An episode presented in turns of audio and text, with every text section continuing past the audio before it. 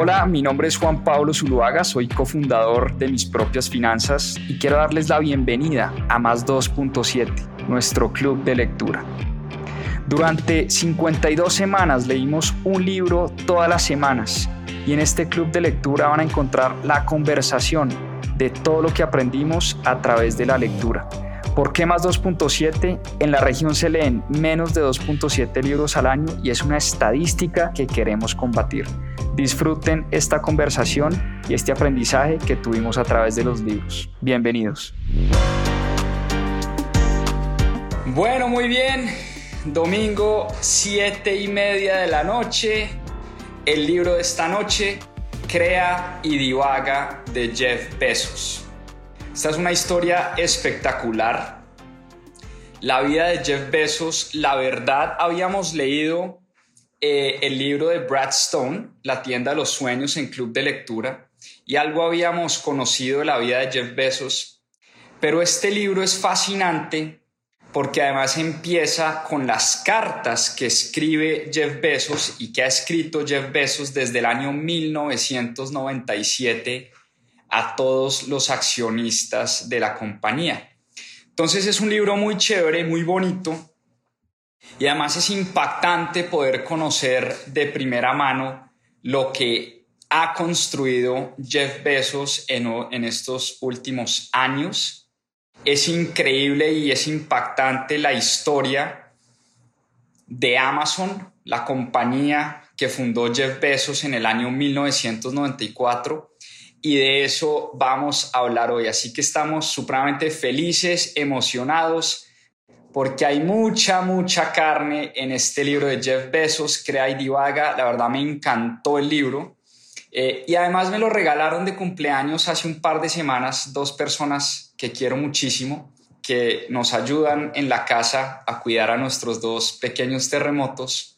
Eh, y con mucho cariño me regalaron este libro de cumpleaños, entonces además un cariño adicional por este libro de Crea y. Pero hoy vamos a hablar de la vida de Jeff Bezos quién es Jeff Bezos, qué es lo que ha construido, eh, porque es realmente impresionante.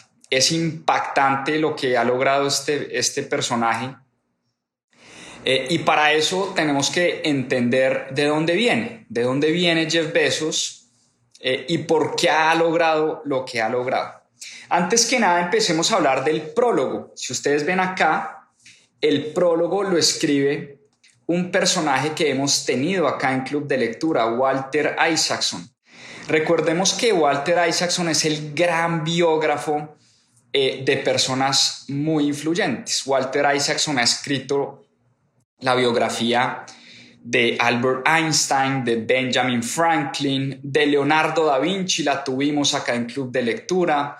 Ha escrito de Steve Jobs, ha escrito muchas biografías y a Walter Isaacson en algún momento le preguntaron, oiga, si a usted le preguntaran quién es en la actualidad ese personaje que se parece o que está a la altura y que le da la talla a personajes como Steve Jobs, como Albert Einstein, como Benjamin Franklin, como Leonardo da Vinci, ¿usted quién diría que es ese personaje hoy?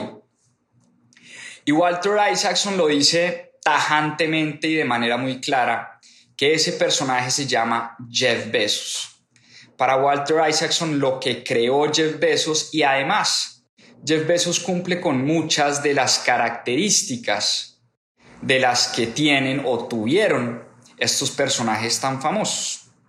Y hablemos de varias de estas características. Dice Walter Isaacson en su prólogo que estas personas primero aman el conocimiento aman estar aprendiendo cosas nuevas todos los días. Son personas de una curiosidad intelectual arrolladora. Recordemos cuando leímos el libro de, de, Leonardo da Vinci, cómo Leonardo da Vinci se cuestionaba absolutamente todo. Leonardo da Vinci, no sé, veía una rana y decía esta rana porque es verde y porque sus manos son transparentosas y porque eh, no sé, el remolino tiene esa forma y por qué la luz alumbra de esta manera. Leonardo da Vinci se cuestionaba y trataba de encontrarle una respuesta a absolutamente todo. Jeff Bezos igual, Jeff Bezos todo el tiempo trata de encontrarle respuestas a preguntas y a mezclar arte, humanidades y tecnología. Ya vamos a hablar de eso. Estas personas crean mundos nuevos, crean mundos que absolutamente nadie se ha imaginado antes. Cuando uno ve la Mona Lisa, la última cena, cuando uno ve lo que creó Steve Jobs con Apple, cuando uno ve Benjamin Franklin, el padre, eh, el padre fundador de la nación de Estados Unidos, son personas que se imaginan lo imposible y crean a través de sus acciones cosas que creemos imposibles. Son personas que además piensan muy distinto, son personas que definitivamente van años adelante, son personas que son capaces de imaginarse el futuro y cuando uno está pensando a dos, tres meses vista, ellos están pensando a tres, cuatro, cinco, diez, veinte años adelante. Y eso lo demostró desde una edad muy temprana Jeff Bezos. Entremos a hablar de quién es Jeff Bezos y por qué llegó a construir lo que está construyendo, porque igual su obra sigue en construcción. Jeff Bezos desde muy pequeño demostró esa curiosidad intelectual. De hecho, dice él en su libro que uno de sus lugares favoritos de su infancia era la biblioteca de su abuelo. Era un ávido lector. Y su abuelo jugó un rol fundamental en su crecimiento porque su abuelo era un inventor. Su abuelo eh, tenía un rancho y en ese rancho su abuelo tenía desde agujas para curarle las heridas a sus vacas, eh, hacía cosas, eh, jugaba mucho con herramientas, ellos creaban y Jeff Bezos siempre estuvo fascinado con la forma como su abuelo creaba cosas de la nada. Su abuelo era un inventor empírico, pero él tuvo una gran influencia en Jeff Bezos. Y otras dos personas que tuvieron una gran influencia en Jeff Bezos fueron sus padres. Su madre lo tuvo a los 17 años.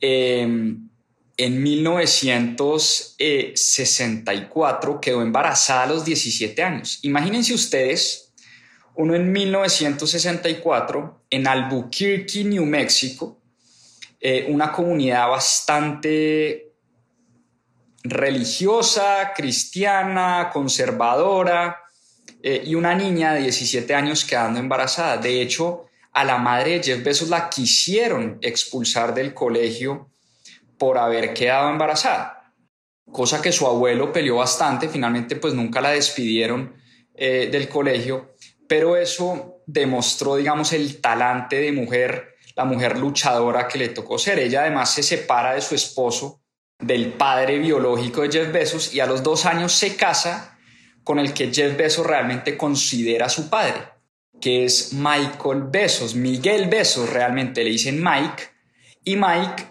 es un cubano que fue exiliado de la Revolución cubana y llegó a Estados Unidos a una edad muy temprana, conoció en Albuquerque, México, a la madre de Jeff Bezos y ahí adoptó a Jeff Bezos desde una edad muy temprana, creo que desde los dos años.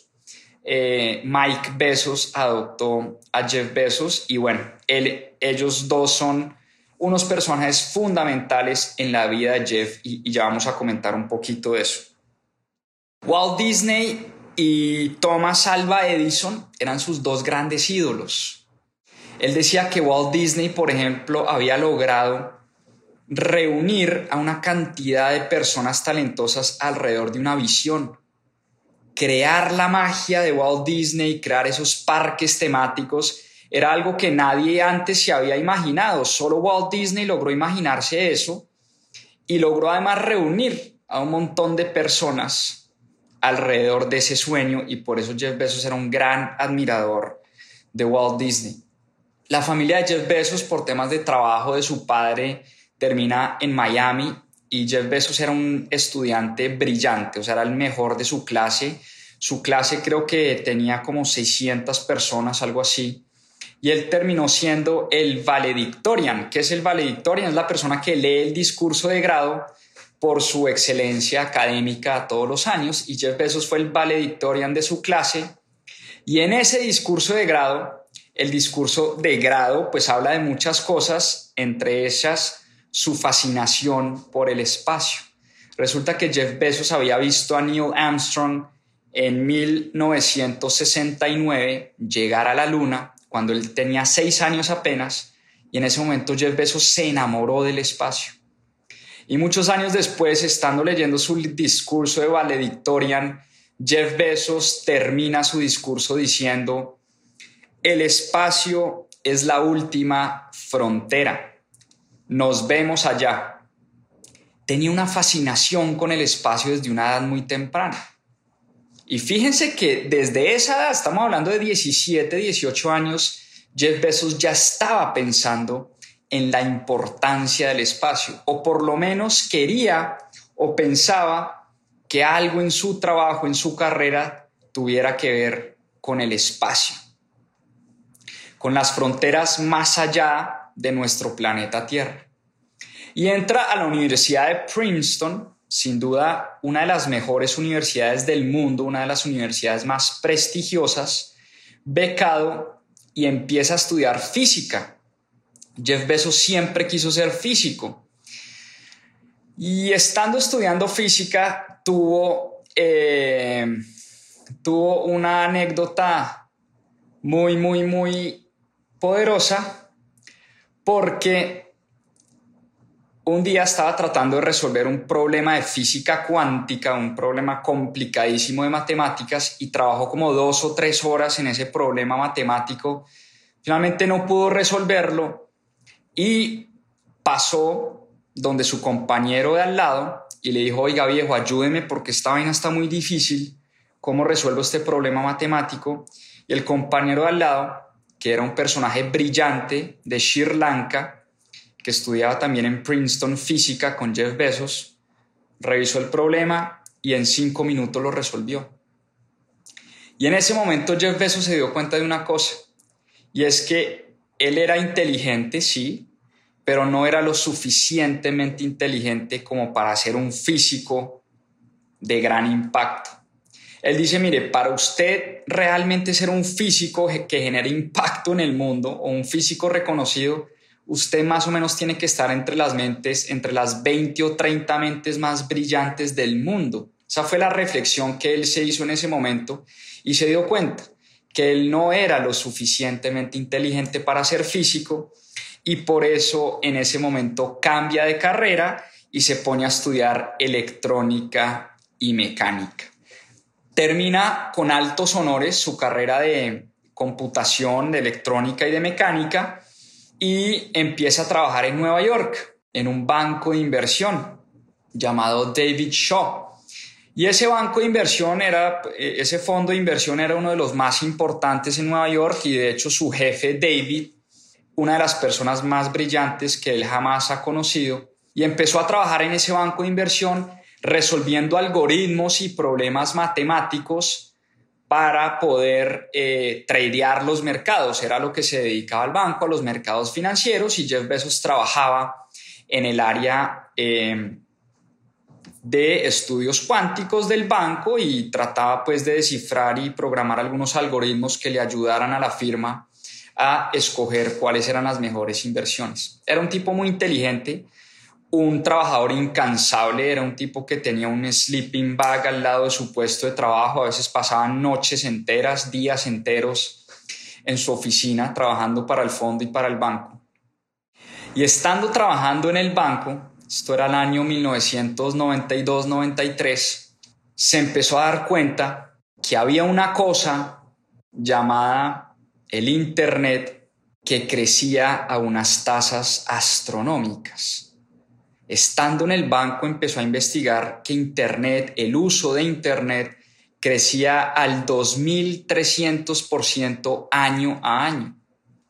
Y él decía, no entiendo muy bien hasta dónde vamos a llegar con esto, pero no todos los días veo que algo crece el 2.300% todos los años.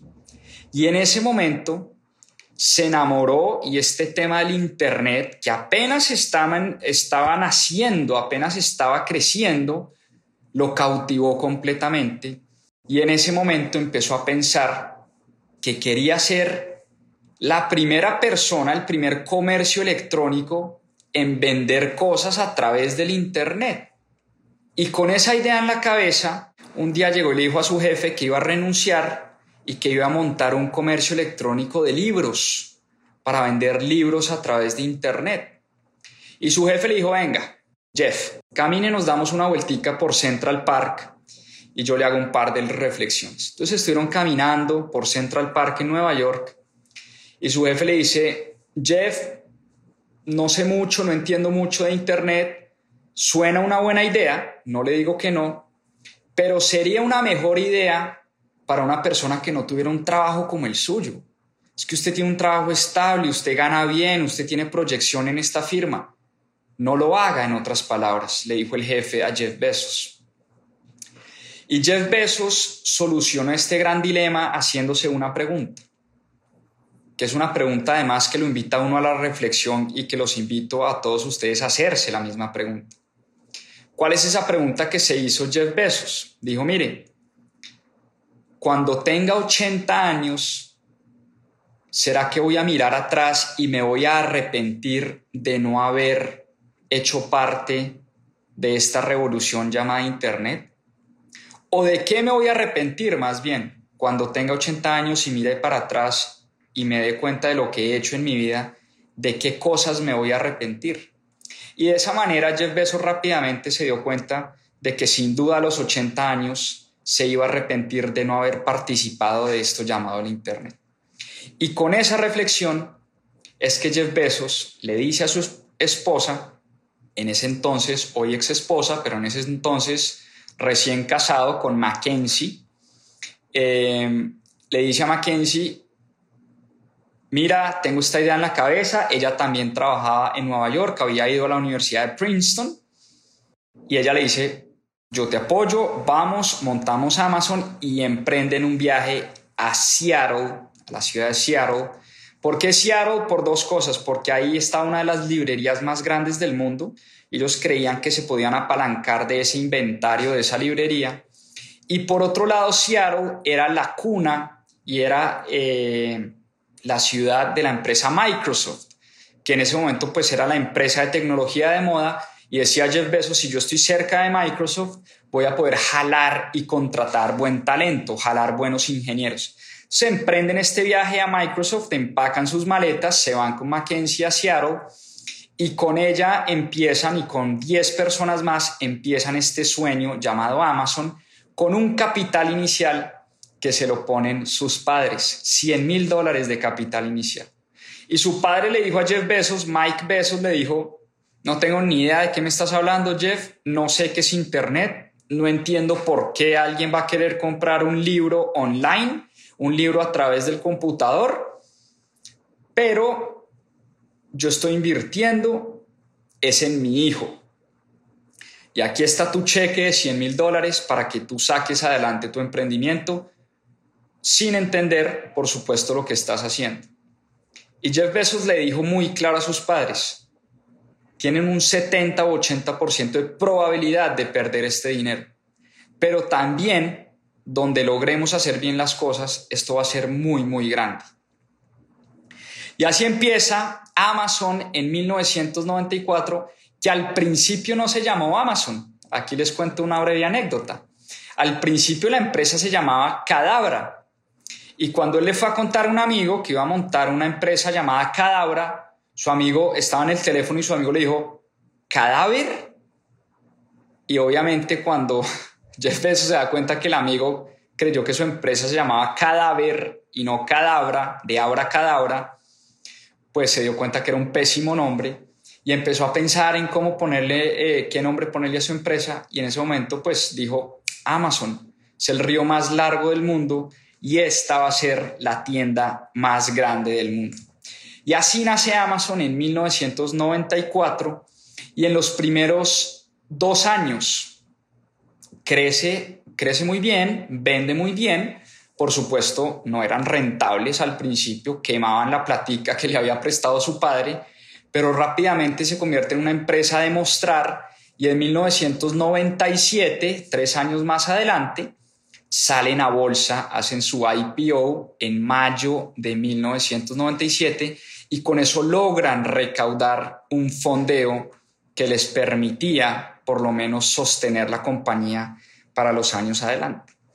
Y desde el año 1997 Jeff Bezos viene escribiendo sus cartas a los accionistas, porque esto dejó de ser una empresa de Jeff Bezos y la familia para empezar a ser una empresa pública que cotizaba en bolsa. Y eso es precisamente lo que tenemos en este libro espectacular, las cartas a los accionistas de Jeff Bezos. toda la primera parte del libro son las cartas desde 1997. Y yo les confieso algo. La carta a los accionistas que escribe Jeff Bezos en 1997 es una carta que vale la pena leer y releer una y otra vez. Es de lo mejor que yo he leído en administración de negocios en mucho tiempo. Hace mucho no me encontraba con un texto que puede tener tres o cuatro páginas tan claro, tan visionario, tan supremamente agudo, hablando sobre la visión que tenía Jeff Bezos en ese momento. En 1997, Jeff Bezos escribe una carta fascinante y la carta se titula Todo se traduce a largo plazo. Desde ese primer día nos dimos cuenta que Jeff Bezos estaba pensando a 20 o 30 años vista. Y resulta que las compañías que salen a la bolsa tienen mucha presión de Wall Street y de los accionistas de corto plazo que compran esas acciones con las ganas de hacer buenas rentabilidades en corto tiempo. Y siempre Wall Street está midiendo estas compañías trimestre a trimestre. Jeff Bezos le dijo a sus accionistas, no me voy a preocupar por qué va a pasar en un trimestre. Me voy a preocupar por lo que pase en 10, 20, 30 años. Por eso esta es una compañía de largo alcance. Y dice Jeff Bezos en esta carta que la clave del éxito de Amazon será el valor que Amazon le genere a sus accionistas en el largo plazo. Y les dijo de frente, si ustedes están acá buscando rentabilidades automáticas, ustedes no son el tipo de accionistas que necesita la compañía. Ustedes no deberían invertir en acciones de Amazon. Pero si por el contrario son accionistas que piensan y comparten esa visión que tenemos nosotros de largo plazo, seguramente va a ser una gran inversión para ustedes. Dice Jeff Bezos en esa carta, hoy es el día uno para el Internet y también es el día uno para Amazon. Y lo más fascinante es que cada una de las cartas de ahí en adelante las terminaba firmando, seguimos en el día uno seguimos en el día uno, seguimos en el día uno, lo repetía una y otra vez. Él quería que a los accionistas de Amazon les quedara muy claro que esta era una compañía de largo aliento, de largo alcance. ¿Qué más dijo Jeff Bezos en esa carta? Vamos a ser una empresa obsesionada por nuestros clientes. Vamos a ser una empresa que todos los días quiere ofrecer el mejor servicio a nuestros clientes. Seremos la empresa número uno en servicio al cliente. Hay una cosa de la que sí estoy seguro, dijo Jeff Bezos. Nuestros clientes todos los años, pase lo que pase, van a querer mejor servicio, mejores precios, entregas más rápidas. Por eso nuestra obsesión tiene que ser con el cliente, no con la competencia, no con lo que hacen los demás sino con lo que nos dicen nuestros clientes sobre el servicio. Tendremos una cultura de mejora continua. Estamos en el día uno, dijo Jeff Bezos en esa carta.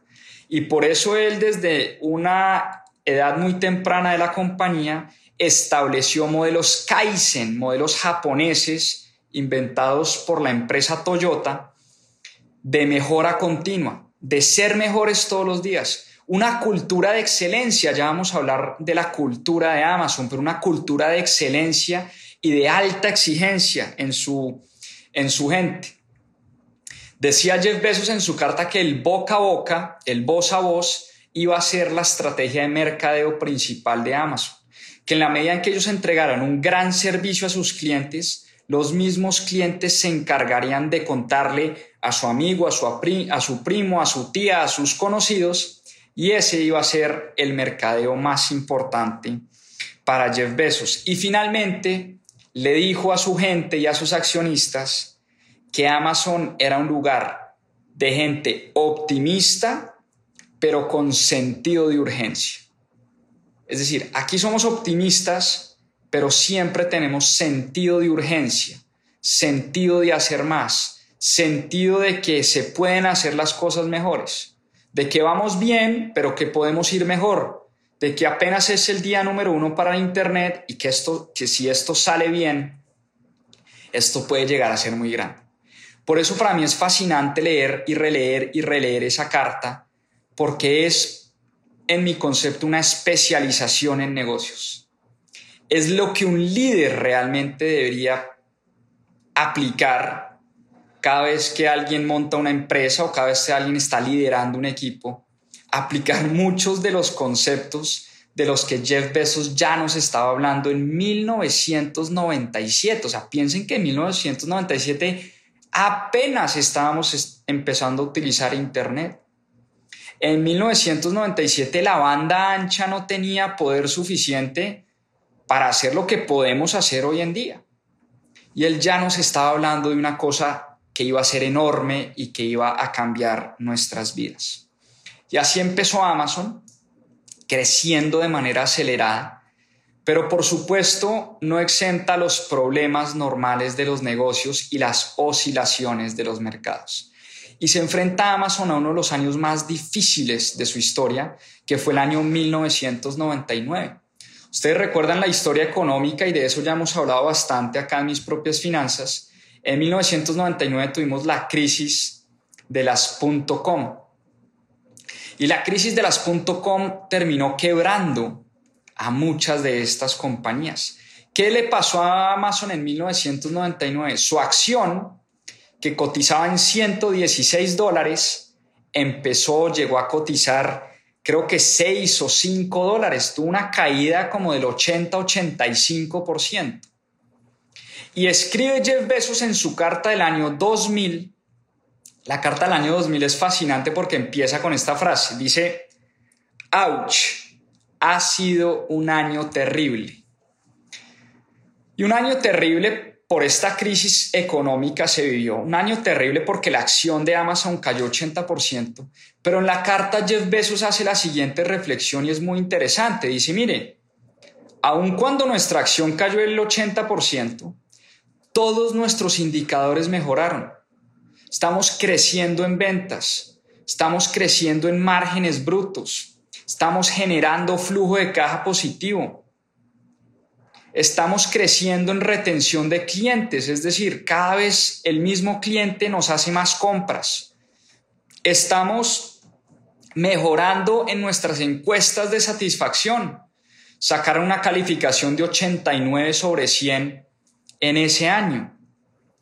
Estamos abriendo nuevos mercados. Habían abierto Alemania y el Reino Unido y estaban mirando países en Asia. En fin, todos los indicadores iban muy bien. Por eso dice Jeff Bezos, tengan mucho cuidado con pensar que lo único que mide a una compañía es el precio de su acción. Porque aun cuando nuestra acción cayó el 80%, todos nuestros indicadores de negocio están mejorando. Tengan mucho cuidado con las recomendaciones de Wall Street, tengan mucho cuidado con mirar y analizar esta compañía trimestre a trimestre, porque recuerden que nosotros somos una compañía de largo alcance. Pensamos en el largo plazo, así termina nuevamente la carta del año 2000, donde Jeff Bezos le dice a su gente, a sus accionistas, a sus empleados, somos una compañía a largo plazo. Esto es algo que lo repite y lo repite una y otra vez. O sea, desde la carta de 1997 hasta la carta del 2020, es Jeff Bezos repitiendo lo mismo. Somos una empresa que piensa en el largo plazo. Y por eso desde ese momento Amazon se vuelve una aplanadora completa. Y vale la pena, por supuesto, leer el libro para entender lo que ha logrado este señor con su equipo y lo que ha sido Amazon en los últimos 20 o 25 años. Amazon ha sido una compañía supremamente robusta, impactante, que lo que ha logrado no lo han logrado eh, dos o tres o cuatro emprendedores o emprendedoras en el mundo. Pasó de vender libros a vender DVDs, después empezó a vender música y eventualmente uno de sus clientes dijo, uy, ojalá vendieran parabrisas en Amazon porque se me dañó el parabrisas de mi carro. Y en ese momento al tipo se le prende el bombillo eh, y empieza a pensar que amazon.com puede llegar a ser una tienda donde se vende absolutamente todo. Y hoy en día, por eso la llaman The Everything Store o la tienda de los sueños, como decía Brad Stone en su biografía de Jeff Bezos y de Amazon. Es esa tienda donde uno consigue prácticamente lo que a uno se le ocurre. Después nació Amazon Web Services, que es uno de los negocios más grandes y rentables de Amazon. Amazon hoy en día no es solo una tienda virtual. Amazon vende servicios de computación en la nube, de servidores, que le han servido a muchos emprendedores y a muchas empresas a salir adelante. ¿Qué hacía una empresa cuando montaba su departamento de tecnología y quería tener conexión a Internet y conexión de sus redes? pues tener unos servidores, unos armatrostes y un mundo de cableado y un mundo de cosas para poder tener tecnología en la empresa. A partir del nacimiento de Amazon Web Services, lo que hace Amazon Web Services es alquilar precisamente ese servicio de computación en la nube, ese servicio de servidor eh, para muchas empresas y hoy en día pues son miles y miles y miles de compañías que en el mundo utilizan Amazon Web Services eh, para suplir esta necesidad tecnológica. Y ha sido uno de los negocios más rentables y dice Jeff Bezos que con Amazon Web Services tuvieron la suerte más grande del mundo. Porque durante siete años, siete años, nunca tuvieron competencia. Amazon Web Services fue prácticamente un monopolio. Y eso, dice Jeff Bezos, eso no pasa en el mundo de los negocios. Por, eso tuvimos una suerte enorme. Empezaron a abrir nuevos mercados. Alemania, Reino Unido, Asia, el resto de Europa, Latinoamérica y hoy en día Amazon es una compañía que está prácticamente en cualquier rincón del planeta o le llega a cualquier rincón del planeta. Sacaron el Kindle. Yo no sé si ustedes leen libros en el Kindle. Eh, Caro, mi esposa, me regaló un Kindle de aniversario hace cinco años. Y es un regalo espectacular. yo amo los libros físicos. Jamás cambiaría un libro físico por un libro en el Kindle. A mí me encanta abrir un libro, el olor de un libro, leer un libro físico. Pero el Kindle ha sido una excelente herramienta para leer libros que a veces no consigo que a veces no están en las librerías, eh, libros en inglés, por ejemplo, que son difíciles de conseguir en Colombia, eh, y pues la biblioteca de Kindle es ilimitada, no sé, tiene más de dos o tres millones de títulos y uno eh, en un clic a 10, 15, 20 dólares tiene prácticamente cualquier libro en una pequeña biblioteca. El Kindle cuando uno se va de viaje es supremamente práctico y el Kindle además quería reflejar, aunque pues es imposible, y lo acepta el mismo Jeff Bezos, quería reflejar como la experiencia de lectura. Ustedes ven el Kindle, pues no es como una pantalla de computador súper brillante y súper eh, incómoda para los ojos, sino tiene como una letra y una interfaz supremamente amigable para los ojos y para el ser humano. Pero además del Kindle físico, que le permitió y nos permitió a muchos de nosotros conseguir libros que antes no podíamos conseguir, el Kindle Direct Publishing le permitió a miles de autores empezar a publicar sus libros en el Kindle Direct Publishing sin necesidad de una editorial, de un intermediario. Entonces se convirtió en un negocio muy chévere para muchos autores que escribían novelas, escribían ciencia ficción, escribían sobre arte, sobre fútbol, sobre deporte, sobre lo que sea. Y hoy en día yo puedo escribir un libro, escribir un ebook, montarlo en el Kindle Direct Publishing y Kindle me da a mí el 70 o el 80% de las regalías que me generan esos libros. Entonces se convirtió en una plataforma para pequeños emprendedores y para pequeños autores eh, de generación de ingresos. Y eso mismo es Amazon Marketplace. Amazon Marketplace le permite a muchos emprendedores, a muchas pymes y mi pymes, vender cosas a través de Internet sin la necesidad, esto es fascinante, de tener inventario físico. Yo puedo hoy, desde el computador de mi casa, tener una empresa y Amazon me maneja el inventario y la logística. ¿Ustedes sabían eso? Repito, desde el computador de mi casa puedo, voy a decir un ejemplo cualquiera, comprar esferos en China, almacenarlos en bodegas de Amazon, venderlos a través de mi computador y cada vez que se da una venta, Amazon se encarga de transportarle el esfero a mi comprador. Eso es algo revolucionario, porque Amazon no solo le está generando riqueza a sus accionistas y a Jeff Bezos, sino que le está permitiendo a muchos pequeños empresarios montar sus comercios electrónicos sin necesidad de tener bodegas, invertir grandes capitales en activos fijos, sin necesidad de tener el inventario y sin necesidad de encargarse de la logística. Esa fue la forma, por ejemplo, en la que Amazon entró a India, un país enorme, la segunda economía con más población en el mundo, después de China.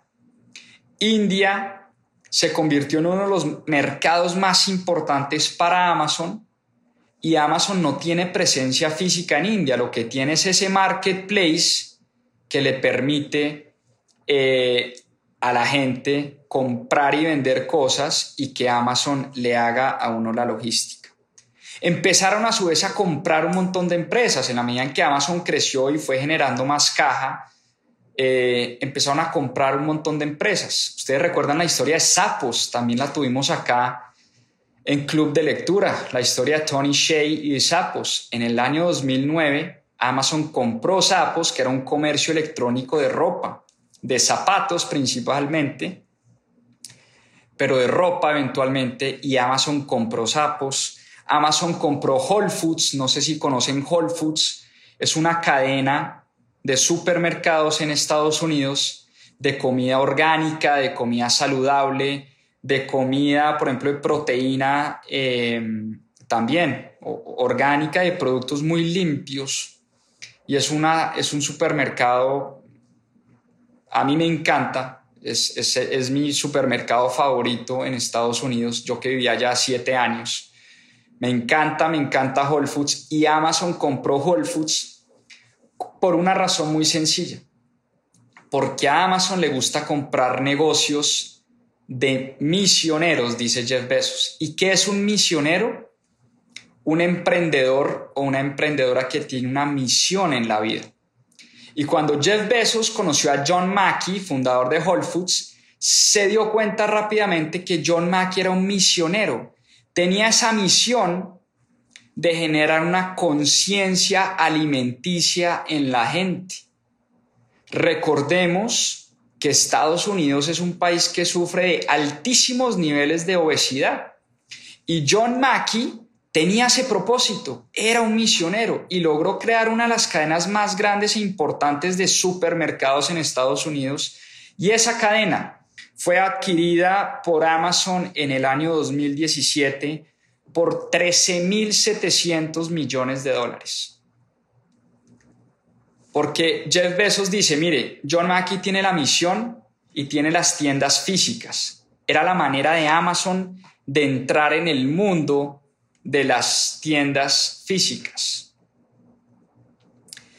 Y en ese sentido, en ese sentido, Amazon podía combinar tecnología y experiencia en el mundo de la logística con las tiendas físicas y la misión fascinante de John Mackey de entregarle a su país y al mundo comida mucho más pura y comida mucho más saludable.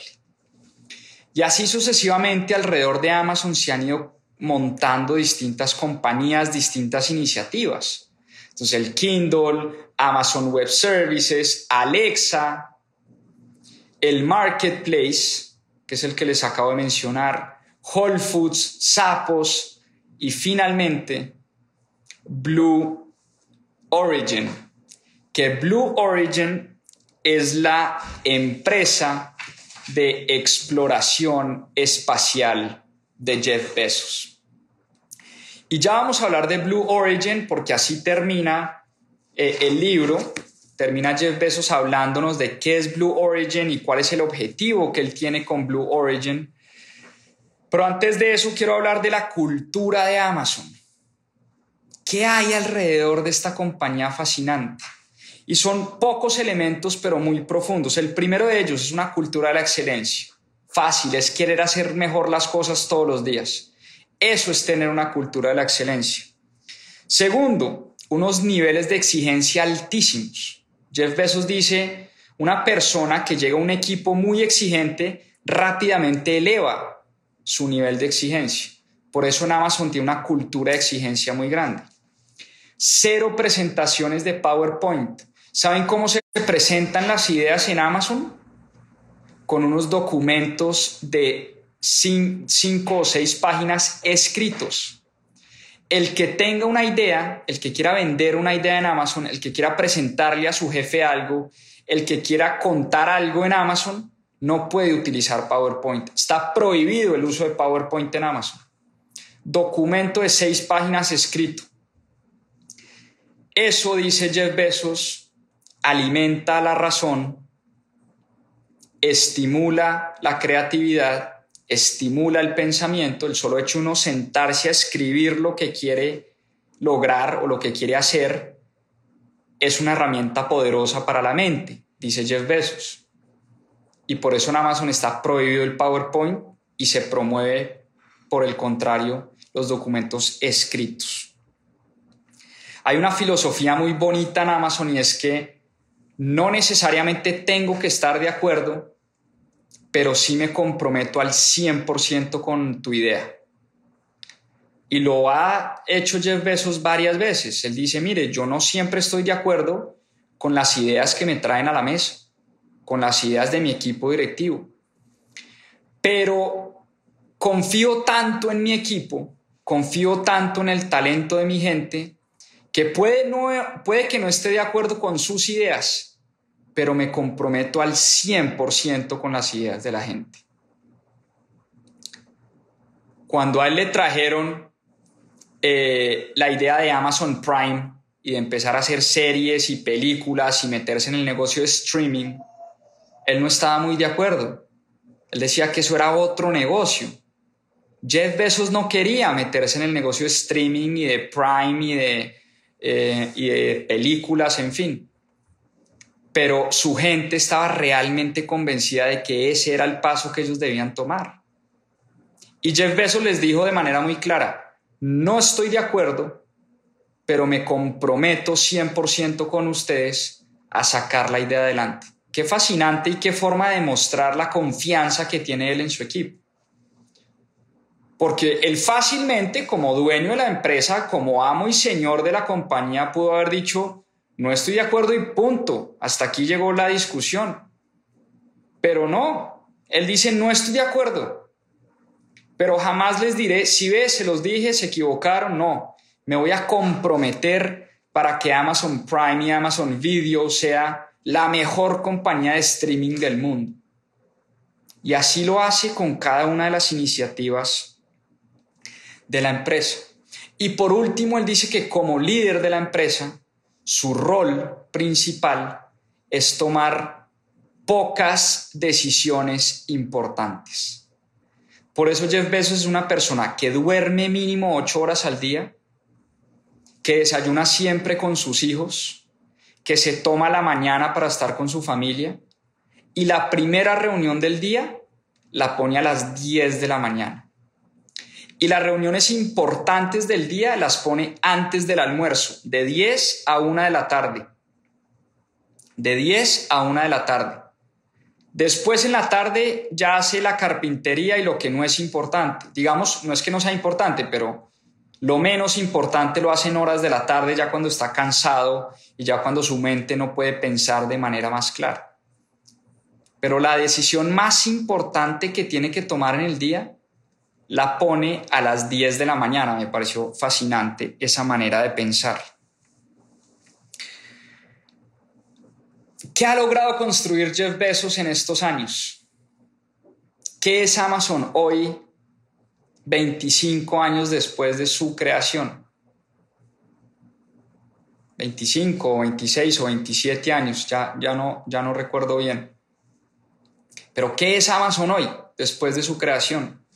Amazon es una compañía de 125 mil millones de dólares en ventas. 125 mil millones de dólares en ventas. Esos son 125 billions en ventas en el año 2020.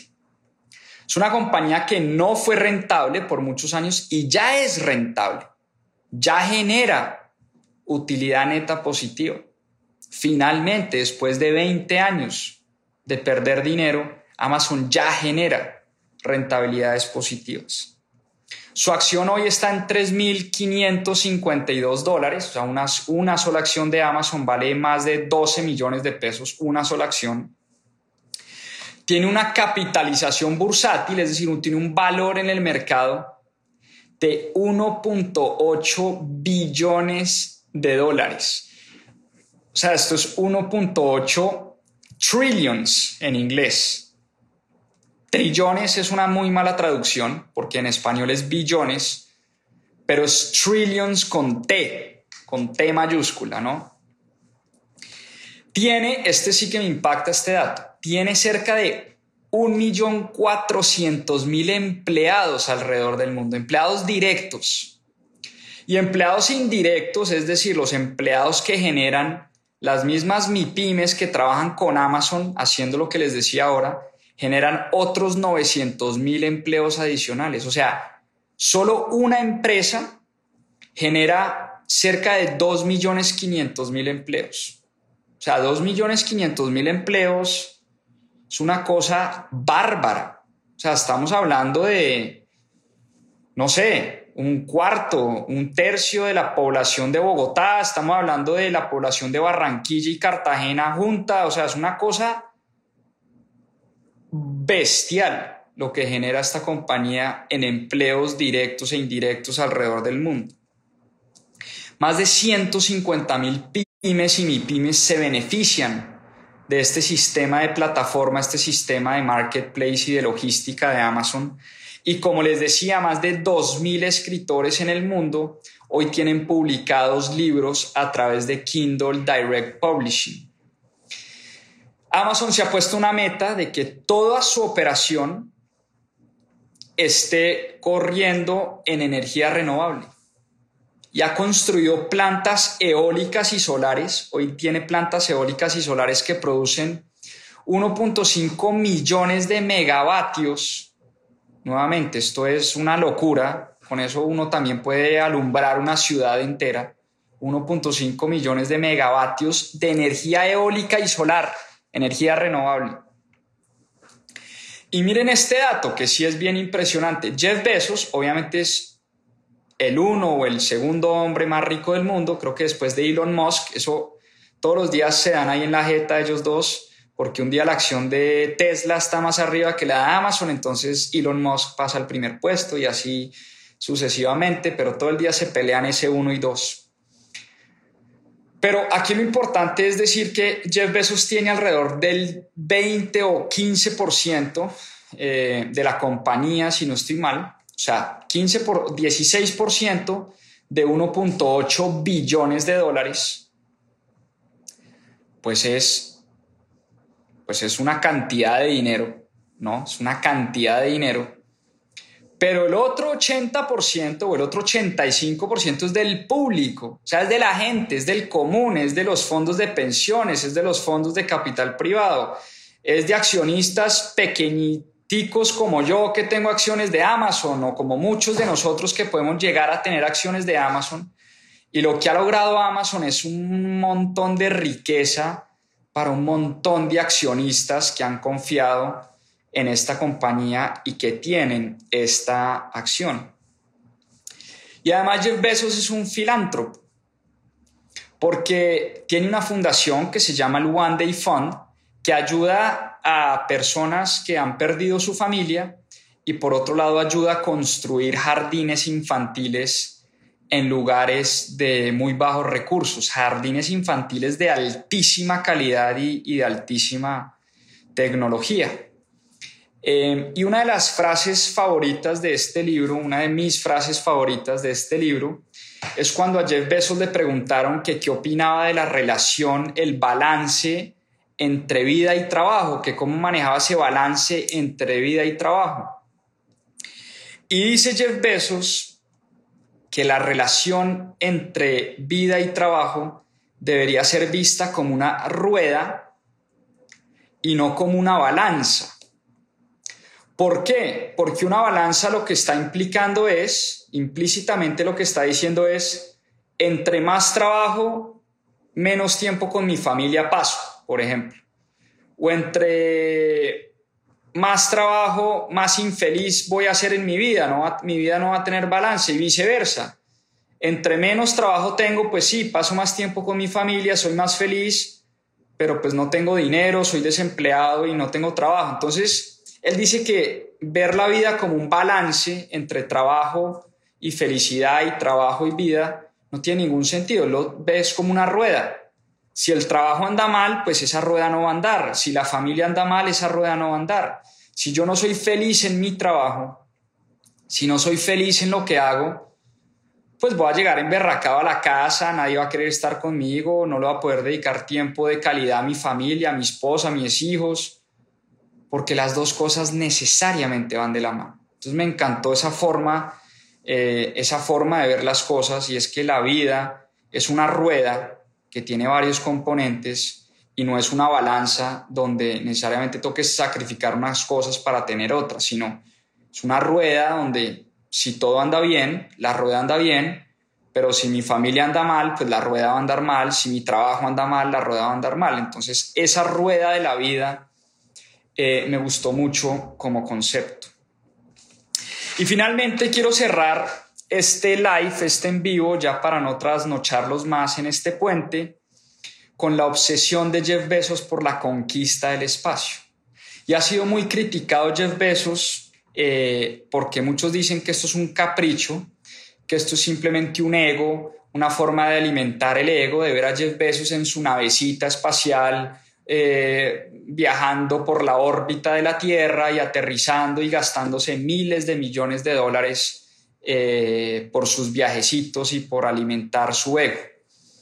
Pero no es lo que nos cuenta Jeff Bezos en su libro. Él dice, mire, yo he tenido una obsesión con el espacio desde, desde hace muchos años y eso tiene una, una, eso tiene una razón principal y es que dice él, la tierra, los recursos de la tierra son finitos. Los recursos que nos da la tierra, en algún momento creímos que eran infinitos, que había agua infinita, que había energía infinita, que cabíamos seres humanos infinitos en la tierra. Pero no es así. Y el calentamiento global nos lo está demostrando, el consumo de energía, el crecimiento de consumo de energía nos lo está demostrando. Dice Jeff Bezos que el consumo de energía de los seres humanos crece a tasas del 3% más o menos todos los años. Un crecimiento compuesto del 3% todos los años, para los que saben de finanzas y de la famosa magia del interés compuesto, pues si seguimos gastando y consumiendo energía ilimitadamente, la energía se va a acabar, los recursos se van a acabar. Y puede que no se acaben en esta generación, puede que a nosotros no nos toque, Puede incluso que a nuestros hijos no les toque. pero sí le, está, sí le va a tocar a nuestros nietos, a nuestros bisnietos eventualmente. Entonces, dice Jeff Bezos que en las colonias del espacio, él dice, mire, no pretendemos reemplazar la Tierra. Aquí no estamos hablando de en algún momento cuando destruyamos esta Tierra vámonos todos a vivir a Marte. Eso no es lo que pretende Jeff Bezos. Dice, esta Tierra es hermosa, esta Tierra es irreemplazable. Este planeta Tierra, compárelo con los otros planetas, que ya los conocemos muchos de ellos. Compárelo con Venus, compárelo con Marte, compárelo con Júpiter, compárelo con Saturno. Son planetas invivibles cambio, la Tierra es un planeta pues increíble para vivir. Tenemos las mejores condiciones para, para que haya vida en esta Tierra. Entonces, Jeff Bezos con su iniciativa Blue Origin no pretende, ni más faltaba, que en algún momento en nuestra historia los seres humanos nos vayamos a vivir a Marte. Pero lo que sí dice Jeff Bezos es que en esos planetas hay recursos que podemos también eh, extraer y que nos sirven para sostener de alguna manera este planeta. Por ejemplo, no sé si ustedes sabían, yo no tenía ni idea, la luna tiene agua en forma de hielo y esa agua se puede eh, tratar y se puede extraer y se pueden crear las infraestructuras necesarias para que eventualmente, y esto me pareció súper loco, o sea, yo, yo no tengo como esa cabeza para poder pensar de esa manera, eh, y para poder pensar a 50, 100 años adelante. Pero dice Jeff Bezos, mire, eventualmente muchas de nuestras industrias se van a poder trasladar a ciertas colonias del espacio. Yo, a mí me tocó leer eso unas cuatro o cinco veces. Yo, ¿cómo así que vamos a trasladar industrias a colonias del espacio? Entonces yo volvía y releía, ¿no? Tratando de entender qué era lo que me estaba diciendo Jeff Bezos, porque Suena demasiado extraño, suena demasiado loco. Pero dice Jeff Bezos una cosa muy cierta y es, mire, yo en 1994, cuando fundé Amazon, yo tenía la infraestructura necesaria para fundar Amazon. ¿Qué quiere decir la infraestructura necesaria? Yo no me inventé Internet. Yo no me inventé la World Wide Web. Yo no me inventé la banda ancha. Yo no me inventé las tarjetas de crédito. O sea, Jeff Bezos dice, si yo no hubiera tenido la infraestructura necesaria, yo no hubiera podido crear lo que es hoy Amazon. O sea, yo no me hubiera podido inventar un comercio electrónico si no hubiera existido Internet, si no hubieran existido los computadores, si no hubieran existido los microchips, si no hubieran existido las tarjetas de crédito para poder pagar en línea, yo no me inventé todo eso. Yo lo que era era un emprendedor innovador que cogí toda esa infraestructura y lo que hice fue montar algo alrededor de esa infraestructura. Entonces, fíjense lo interesante. Dice Jeff Bezos que lo que él está tratando de crear con Blue Origin, su compañía del espacio, es infraestructura para que los emprendedores del futuro, él dice, a mí no me va a tocar, pero seguramente algún nieto mío, algún bisnieto mío, en un garaje de su universidad, se va a inventar una cosa para poder empezar a colonizar el espacio. Yo lo que necesito es permitirle a mis nietos y a mis bisnietos la infraestructura necesaria para que eso pase. Y por eso Blue Origin se está enfocando necesaria, eh, específicamente en sistemas de lanzamiento de naves espaciales. Otra vez, pucha, ¿qué? Sí, lo que está haciendo la compañía Jeff Bezos es crear sistemas de lanzamiento de naves espaciales y de reutilización de naves espaciales. ¿Cuál es uno de los grandes problemas hoy con las naves espaciales que manda la NASA, que manda eh, SpaceX, que manda el mismo Blue Origin al espacio? Que esas naves toca desecharlas. Y eso es muy costoso. O sea, esas naves muchas veces no funcionan o toca desecharlas o toca volver a hacer nuevas naves y volverlas a mandar al espacio. Piensen por un momento en que cada vez que nosotros voláramos de Bogotá a Miami o de Bogotá a Barranquilla o de Bogotá a Pereira en un Airbus 320, tuviéramos que desechar el avión. O que cada vez que viajáramos de Bogotá a Madrid, hacemos el viaje de Bogotá a Madrid y tendríamos que desechar el Boeing 787 con el que viajamos a Madrid. Sería supremamente costoso y la aviación no sería viable. Eso es lo que pasa hoy con los viajes al espacio.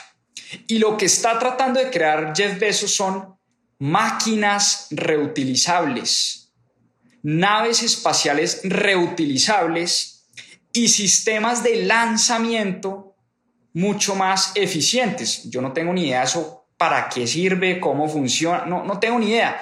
Pero el mensaje es muy claro. El mensaje de Jeff Bezos es, creemos la infraestructura necesaria para que sean los innovadores del futuro, para que sean los emprendedores del futuro, los nietos, los bisnietos, los que se inventen cómo es que vamos a colonizar el espacio. Creemos las oportunidades y la infraestructura necesaria para que sean ellos o ellas los que nos permitan vivir este sueño de poder colonizar este espacio sacar recursos de otros planetas y otras órbitas y que no necesariamente tengamos que vivir, que vivir la eh, de los recursos que nos da nuestra madre tierra. Y termino con esta frase fascinante, abro comillas, que dice Jeff Bezos. Recuerden esto, lo grande empieza pequeño. Entonces, de esa manera terminamos esta historia eh, un poco pensativos y medio locos de estas colonizaciones del espacio y de estas compañías que muchos los ven como, como caprichos. O sea, mucha gente dice, no, que qué pendejada este man con sus gafas oscuras montándose a una navecita y dándose un viaje por la órbita de la Tierra y gastándose eh, la típica frase, ¿no? Dos mil millones de dólares y la gente en el mundo muriéndose de hambre. O sea, es como la típica frase eh, de cajón que uno oye por ahí eh, todo el tiempo, de los típicos haters y de los típicos que critican absolutamente todo y que no se sientan por un momento a pensar realmente lo que construyen estas genialidades. Es que cuando uno se pone a mirar lo que ha construido Jeff Bezos, Ahí es cuando uno dice, oye, es que no es tan loco que este señor nos esté hablando de cosas que no entendamos. Porque igual sus padres también le dijeron que estaba loco en 1997. Le decían, yo no entiendo qué es Internet y cómo así que usted va a vender libritos a través de un computador. Entonces, las ideas de estos genios, y por eso Walter Isaacson dice, Albert Einstein, eh, Newton, Benjamin Franklin, Leonardo da Vinci, Steve Jobs, Jeff Bezos, son personas que, que nos llevan años luz, nos llevan 500 años. Y por eso sentémonos por un momento a pensar en el impacto que han generado estos emprendedores y qué podemos sobre todo aprenderles y qué podemos aprender a través de la lectura. Yo por eso digo que los libros son poderosos este hábito de la lectura eh, es una cosa sensacional porque le permite a uno entender cómo es que piensa una persona como Jeff Bezos. De alguna u otra manera es como sentarse a tener una conversación cuando uno se pone a leer sus cartas que escribe a sus accionistas de 1997 al año 2020 es literalmente sentarse a hablar con Jeff Bezos y a decir, oye, ¿usted cómo piensa? ¿Usted cómo ve el futuro? ¿Usted cómo creó esta compañía? ¿Cómo contrata a su gente? ¿En qué tipo de tecnología invierte? ¿Por qué invirtió en China y no en India primero? ¿Por qué está entrando a Latinoamérica? ¿Por qué está creando compañías para conquistar el espacio? Es fascinante, de verdad, eh, tener este hábito, cultivar este hábito de la lectura, porque mm, es mucho lo que uno puede aprender. Bueno, ahora sí los dejo. como siempre decimos acá, a seguir aprendiendo. Un abrazo. Chao, chao.